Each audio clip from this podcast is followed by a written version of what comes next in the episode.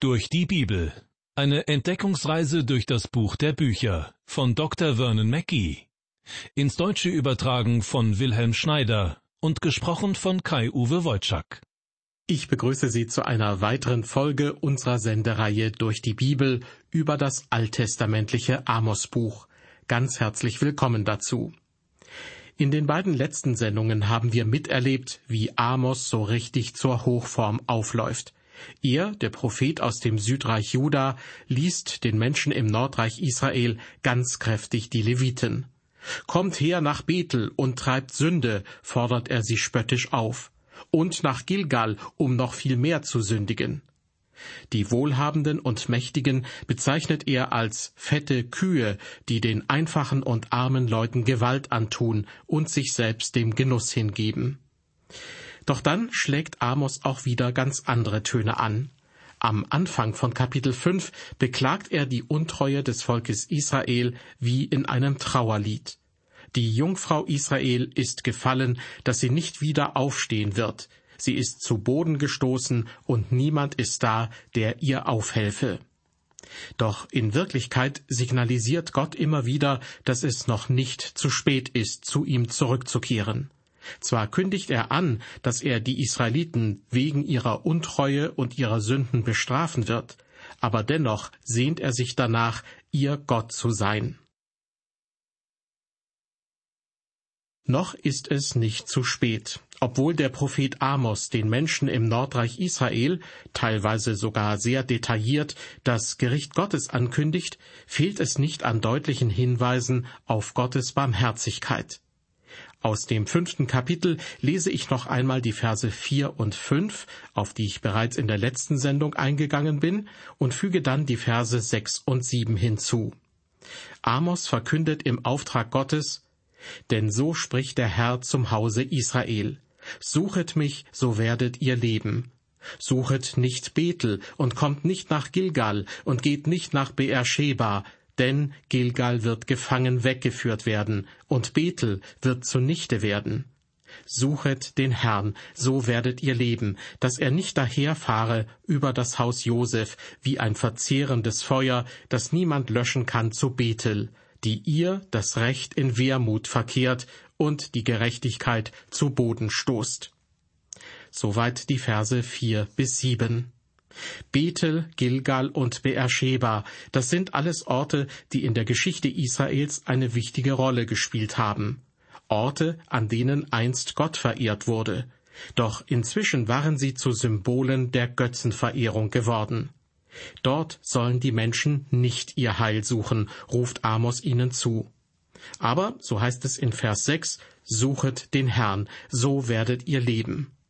Was für eine wunderbare Einladung, die allerdings mit einer Warnung verknüpft ist, damit er nicht daherfahre über das Haus Josef wie ein verzehrendes Feuer.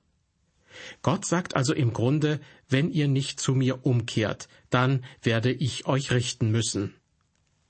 In Vers 7 wird ein wichtiger Grund dafür genannt, warum Gott an diesem Vorhaben festhält.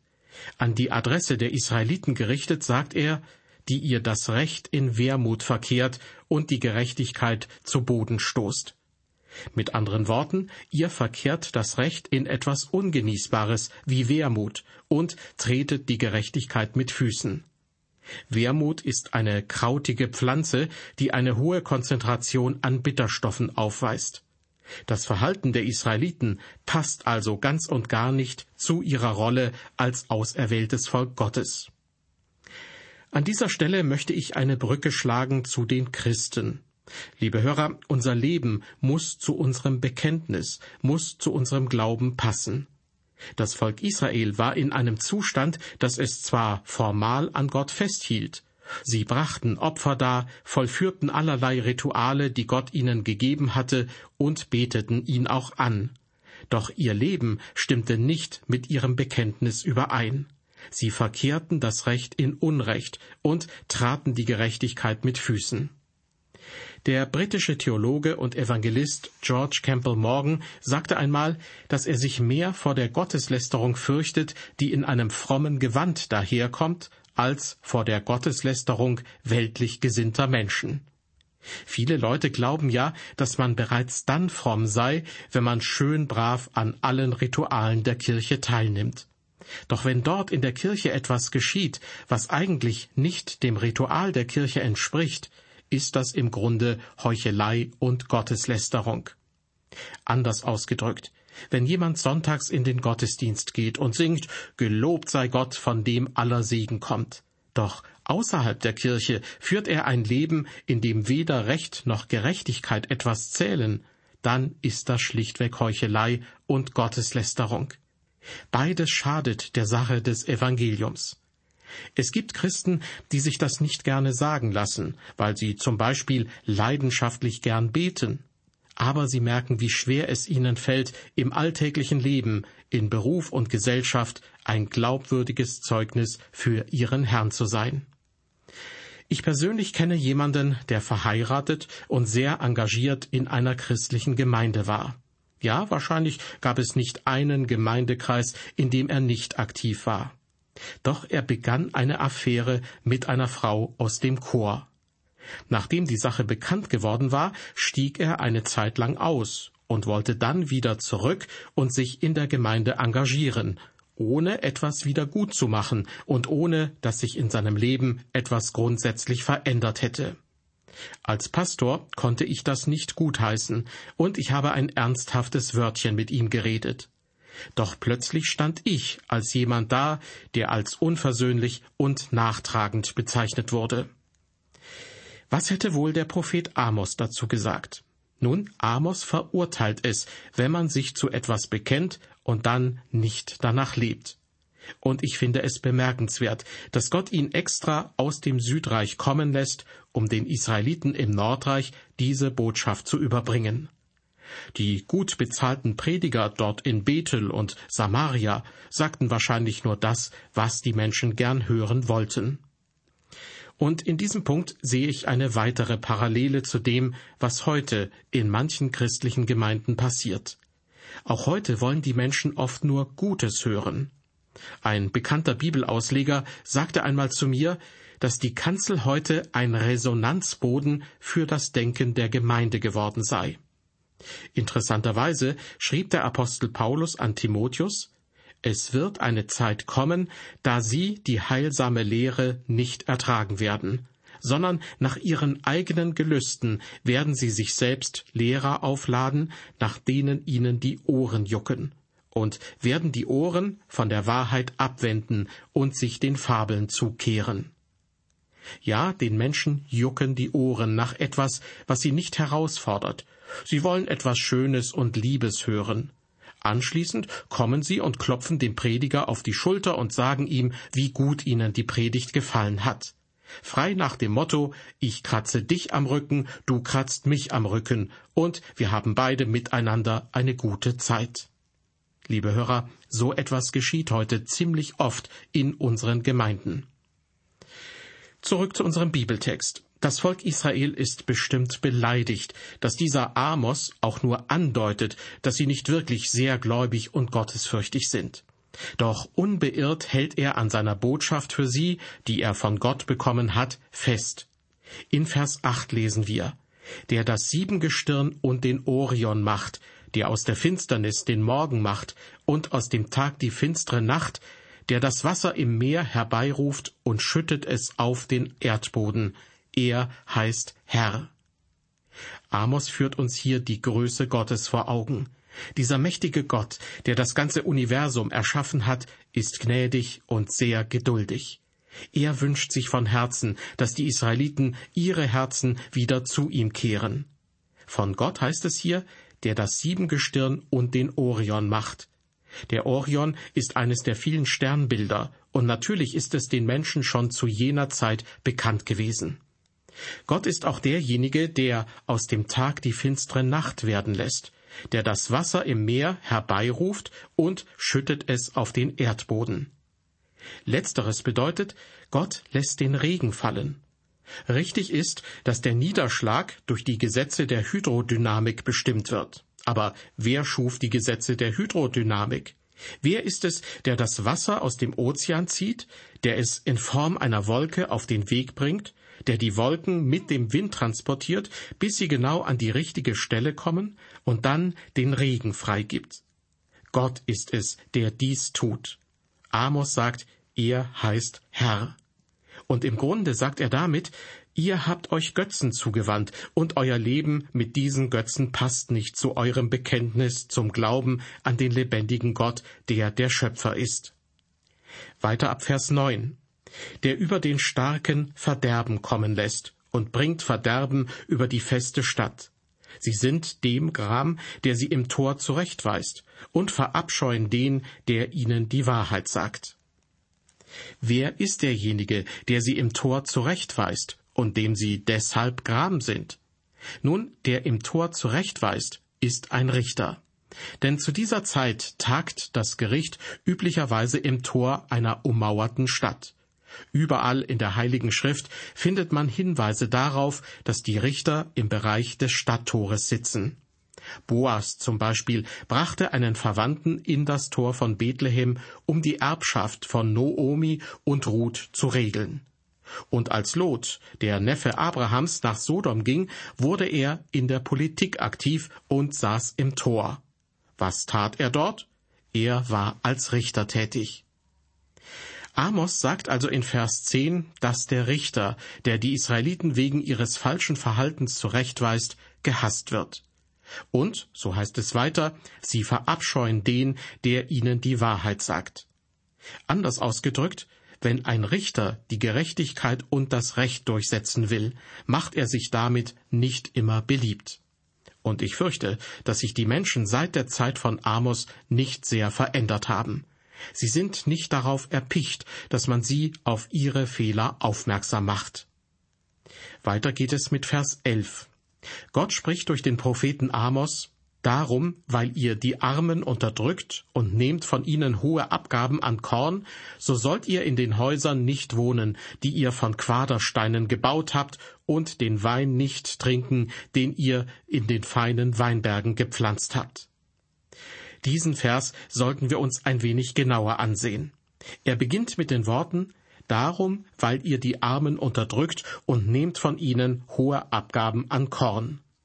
Die Armen sind offensichtlich diejenigen, die keine Gerechtigkeit bekommen.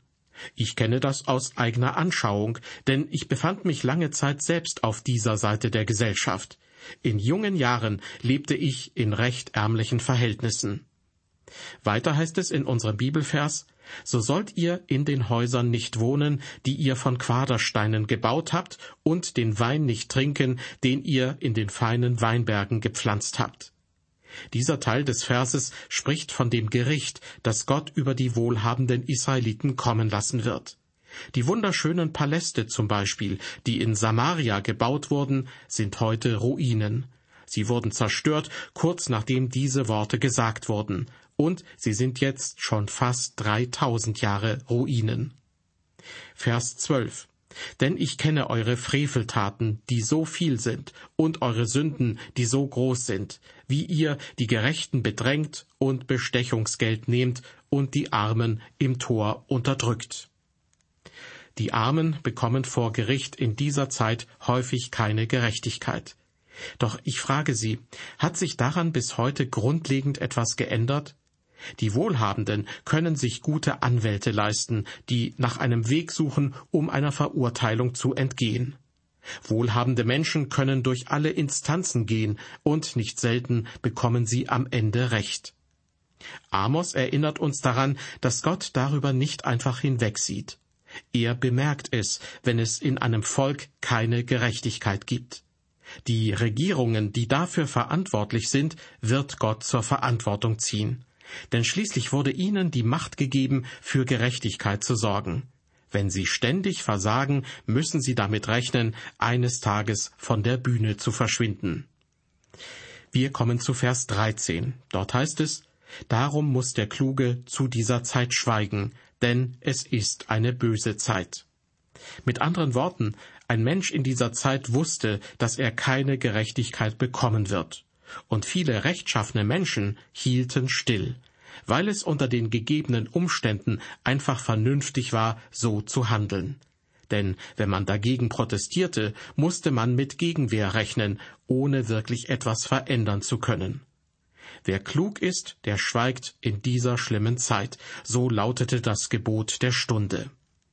Viele Menschen meinen auch heute, dass es besser sei, den Mund zu halten. Denn trotz Meinungsfreiheit, Pressefreiheit und Religionsfreiheit scheinen vor allem diejenigen in Gesellschaft und Politik das Sagen zu haben, die über das nötige Kleingeld verfügen. Ja, wir leben in einer Zeit, die in mancherlei Hinsicht jener gleicht, in der Amos seine Stimme erhob.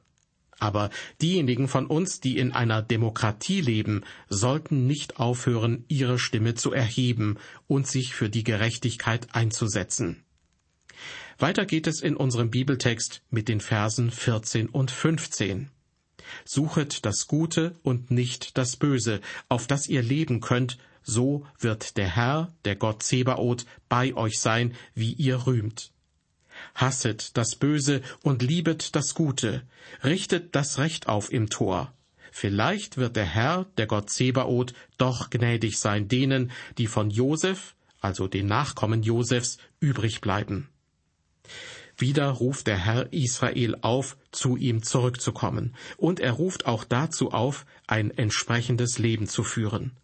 Gott sagt, hasset das Böse und liebet das Gute.